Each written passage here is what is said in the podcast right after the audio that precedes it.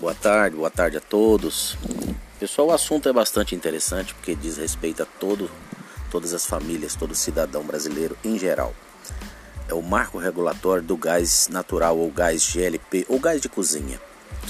É, quando se ouve falar em votação do marco regulatório, muita gente pode pensar que é regulação do preço, quando na verdade não. É, na verdade, nessa, na manhã dessa terça-feira vai ser votado um conjunto de leis que regulariza todo o setor, toda a administração. Ou seja, uh, o gás de cozinha era explorado somente por empresas estatais e que tinha que ser feita uma concessão para que essas empresas explorassem. A proposta dos deputados é que essas empresas uh, não sejam mais necessário fazer a concessão para se explorar o gás de cozinha. Ou seja, vai ser feito tudo de uma forma muito mais, uh, muito mais simples. Isso abre também para as empresas de energia elétrica poderem explorar. Uh, no meu ponto de vista, existem, claro, pontos positivos, né? Que com a abertura da concorrência, com a abertura do mercado, o preço tende a cair. Isso é bom, bom para o consumidor. Mas por outro lado, existem empresas, setores da economia que serão privilegiados uh, com a aquisição desse, desse mercado que está se abrindo para as empresas privadas. Uh, pois bem, aí cabe uma discussão que já é de longa data, a questão da privatização.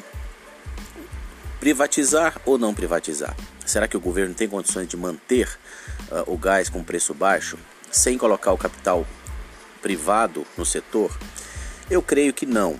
Né? O Brasil está passando por um período de mudanças, então a privatiza privatização nesse momento, principalmente nesse setor que tende a beneficiar o consumidor, eu creio que seja benéfico para todos.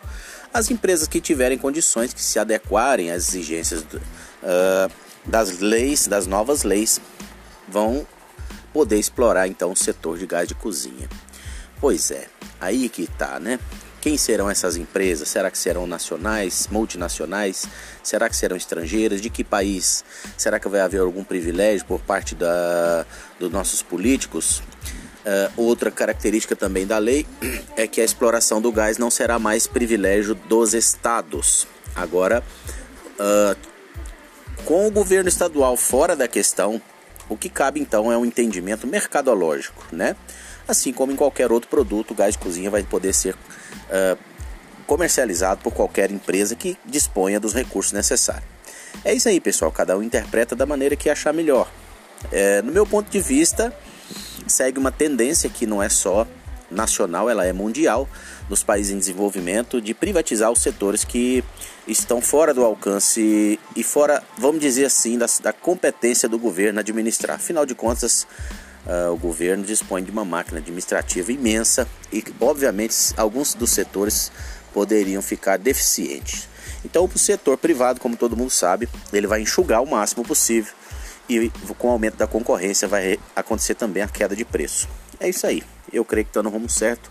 Vamos ver como é que vai ficar a votação dos deputados e na, segui e na sequência, em seguida, segue para o Senado. É isso aí, gente. Uh, como eu disse aqui já em outros comentários, eu não sou esquerdista nem direitista, eu estou apenas aqui dando uma minha humilde e sincera opinião. E nem bolsonarista nem petista, vamos dizer assim. Mas o nosso presidente parece que o governo está acertando em muitas coisas e aquilo que é correto a gente tem que ressaltar, não é verdade? Ponto positivo para o governo Bolsonaro. Abraço a todos.